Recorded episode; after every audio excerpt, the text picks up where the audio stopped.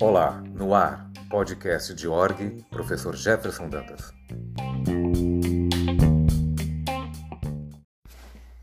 Boa tarde, professor Jefferson Dantas, mais uma vez aqui no podcast da disciplina Organização Escolar.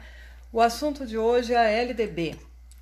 É, eu vou começar fazendo aqui a primeira pergunta, porque a LDB completa no ano que vem 25 anos. Confere, né? 25 Confere, anos. isso mesmo, Diana.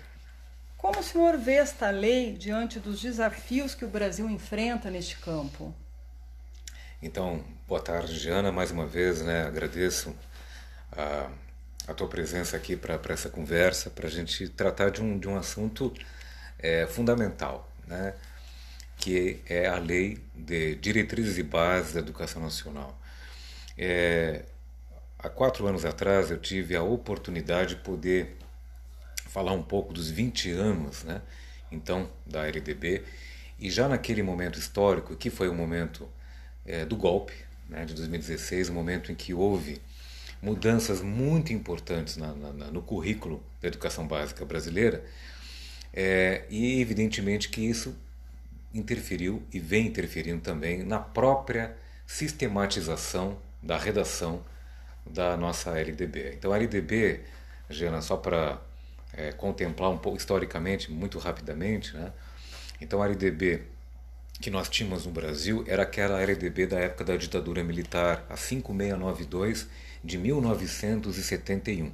Mas a primeira LDB do Brasil é de 1961.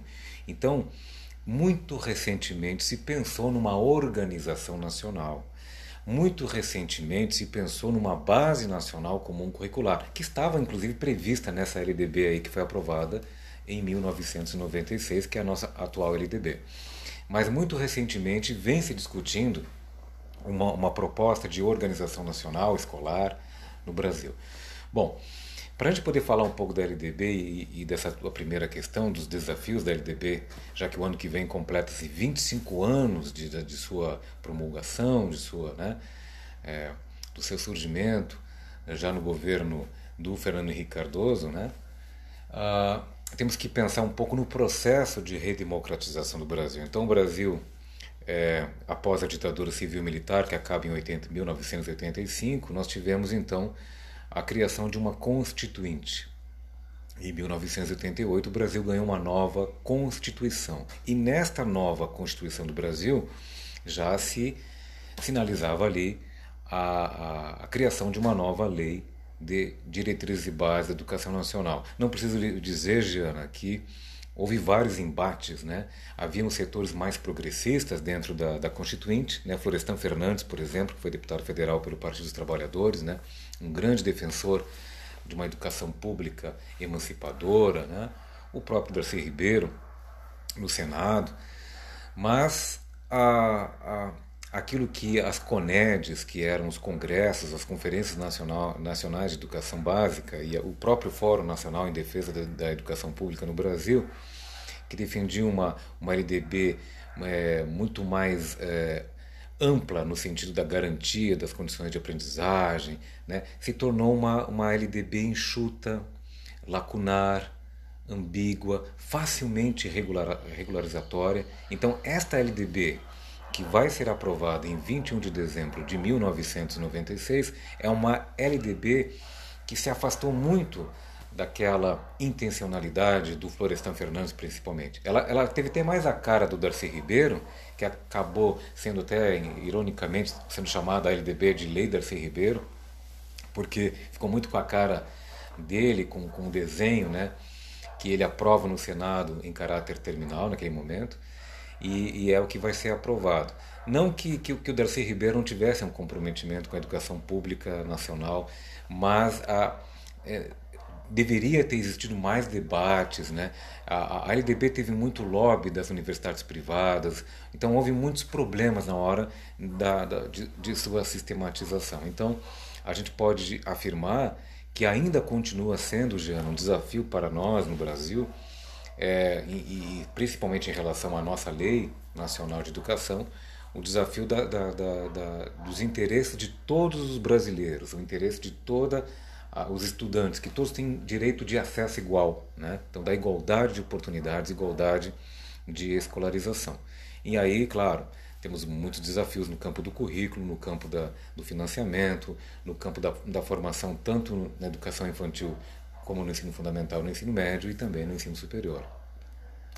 Pois é, e falando em desafios, a LDB consegue contemplar os desafios da educação básica e a formação inicial nas licenciaturas? Como é que está isso hoje? Então, a gente vê hoje, por exemplo, uma, uma como, eu comentei anteriormente, nós, nós, temos hoje uma mudança no currículo né, da educação básica pela, pela Base Nacional Comum Curricular, como já tivemos oportunidade de conversar em outro momento, né, Giana, sobre a Base Nacional. Então, quando você mexe no currículo e você mexe também ah, na, na, no ensino médio, especialmente, você vai mexer diretamente com as licenciaturas, com a formação inicial. Então, a formação inicial está muito vinculada à educação básica. É, só para dar um exemplo, nós temos agora uma resolução chamada Resolução 02, que foi aprovada pelo Conselho Nacional de Educação, no Conselho Pleno, também muito recentemente, agora em dezembro de 2019, e que indica, sinaliza que a formação inicial nas licenciaturas vão ter que estar caminhando é, para e passo né, com a Base Nacional Comum Curricular é, da Educação Básica. E quando eu falo de educação básica, estou falando do tripé: educação infantil, ensino fundamental e ensino médio. Então, aquilo que eles chamam de BNCC formação. No meu entendimento, Jana, nós podemos chegar daqui a um tempo a uma formação inicial cada vez mais enxuta, polivalente, né? já comentamos isso em outro momento também, né? ou, ou seja, não teremos mais, é, possivelmente, cursos né, de ciências sociais, de filosofia, de história, de biologia. A gente pode ter uma, uma formação por área né, de conhecimento. Então, isso pode trazer alguns prejuízos epistemológicos e pedagógicos, no meu entendimento.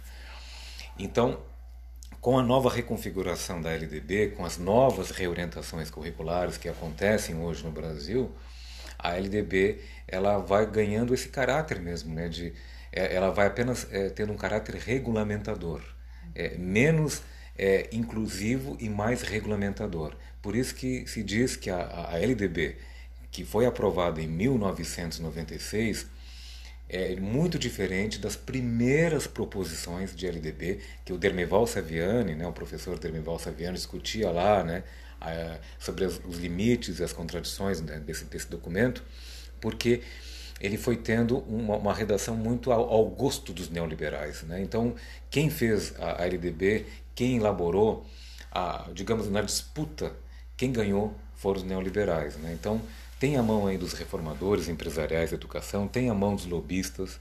Né? Tanto é que uma das relatoras do documento foi a, a ex-prefeita aqui de, de Florianópolis, a Angela Min.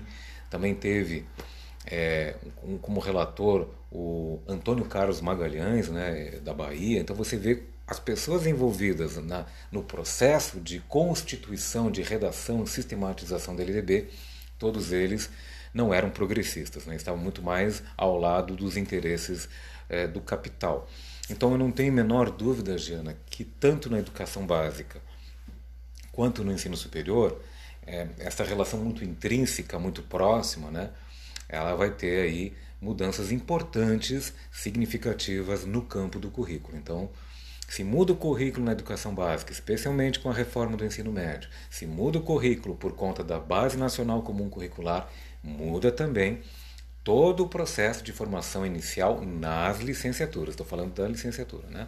Então, aí esse diálogo entre educação básica e ensino superior é, são fundamentais.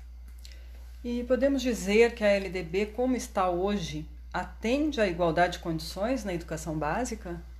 Então, aí a gente vai, retoma é, é, a discussão inicial de que se você não está garantindo, vamos falar de um exemplo hoje muito candente que é a questão da inclusão digital, né?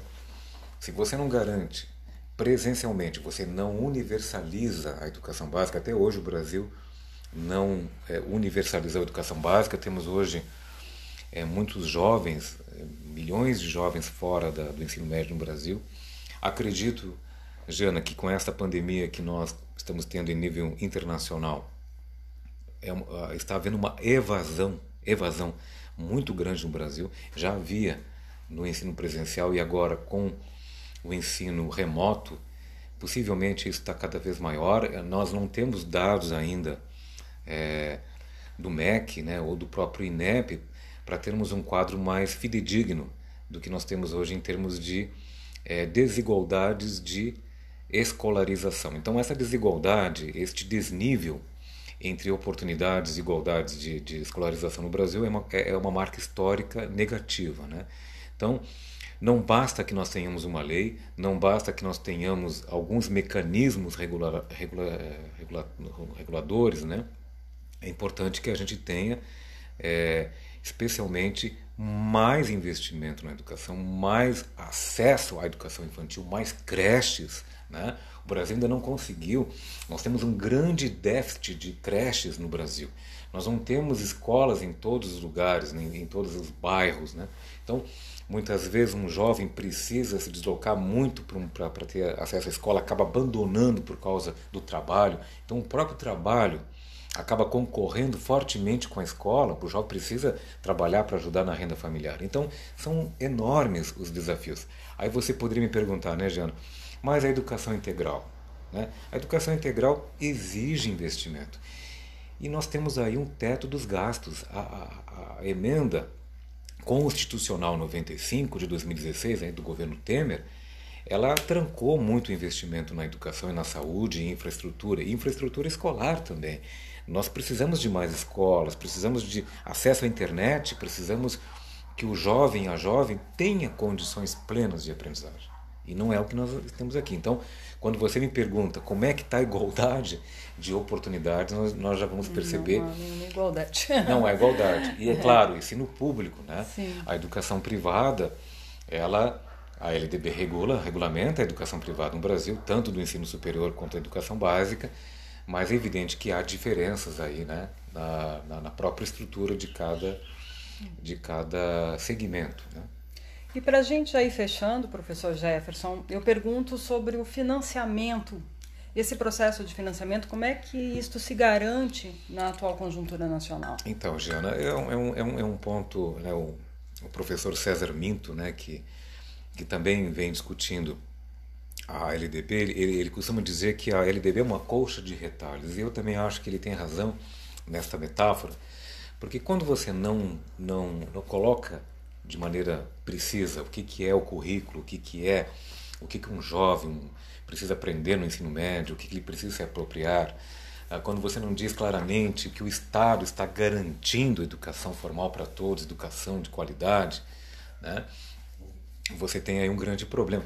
A, a LDB, Jana, ela, ela tem uma pegadinha que até hoje não mudou. Está lá na LDB. Diz assim: educação, dever da família. É? Dever da família.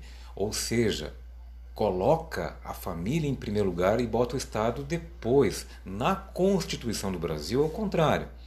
É dever do Estado. Direito de todos. Uhum. Então, a gente pode pensar, mas houve um erro ali do legislador? Houve um erro? Não, não houve erro do legislador. Houve uma intencionalidade. Joga para as famílias a responsabilidade da, da criança estar ou não estar na escola. Você vê aqui, já muitas vezes na televisão, nas mídias, né? que assim fica sobre a responsabilidade do pai ou da mãe permitir que a criança, o jovem, vá para a escola em plena pandemia. Não o Estado precisa dizer: nós não temos condições ou temos condições de garantir a integridade da criança e do jovem na escola. Então, se o Estado não garante isso, se o Estado diz que, que, que há algum problema, então não pode dizer que é responsabilidade da família a criança ou o jovem para a escola. Né? Então, esse é um grande problema. E a LDB ela bota na conta da família a responsabilidade central e aí é um, não é apenas um equívoco, o equívoco é uma inversão. Intencionalidade. Né? Exatamente, é uma uhum. intencionalidade. Então, quando se fala de financiamento, você tem que dizer a universidade pública brasileira tem que ter autonomia dos recursos. E o que se faz hoje? Se tira recurso da universidade. Cria-se um programa chamado Futurice, que diz para a universidade captar recursos no privado, fazer parcerias público-privadas. Então, cada vez mais o Estado mínimo no sentido do financiamento e cada vez máximo na, na, no, no, processo de, uh, de fiscalização do trabalho na universidade e da educação básica por meio de avaliações em larga escala, é, é, provas que são mais censitárias do que propriamente que vão é, entender a escola no seu todo, nas suas dificuldades, nos seus desdobramentos. Então, outra questão para a gente poder fechar a nossa conversa de hoje, o Fundeb, por exemplo, que é o Fundo Nacional de Educação Básica, que é um dinheiro que vai para a educação infantil, para o ensino fundamental e para o ensino médio. Até agora não foi aprovado no Senado a nova lei do Fundeb.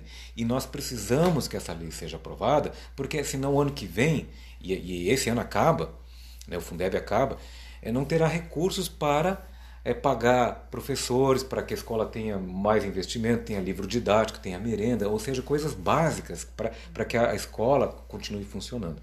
Então, não dá para fazer de conta que isso não é importante.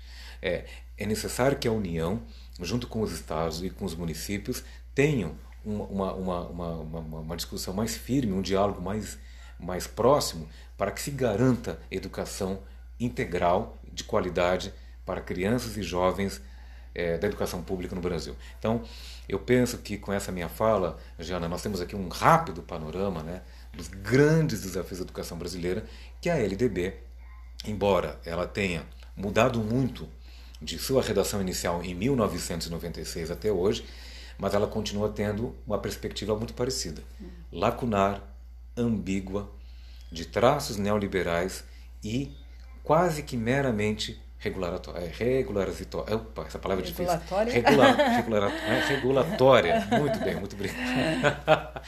então é isso, Jana. Muito obrigado. Né? Obrigada né? também. Foi ótimo. Ótima a nossa conversa. Mais uma vez aqui na disciplina de organização escolar. A gente volta no próximo podcast com uma outra temática relevante para os alunos que estão nos ouvindo. Com certeza, Jana. Muito obrigado Obrigada, pela oportunidade. Valeu. Obrigado. Valeu.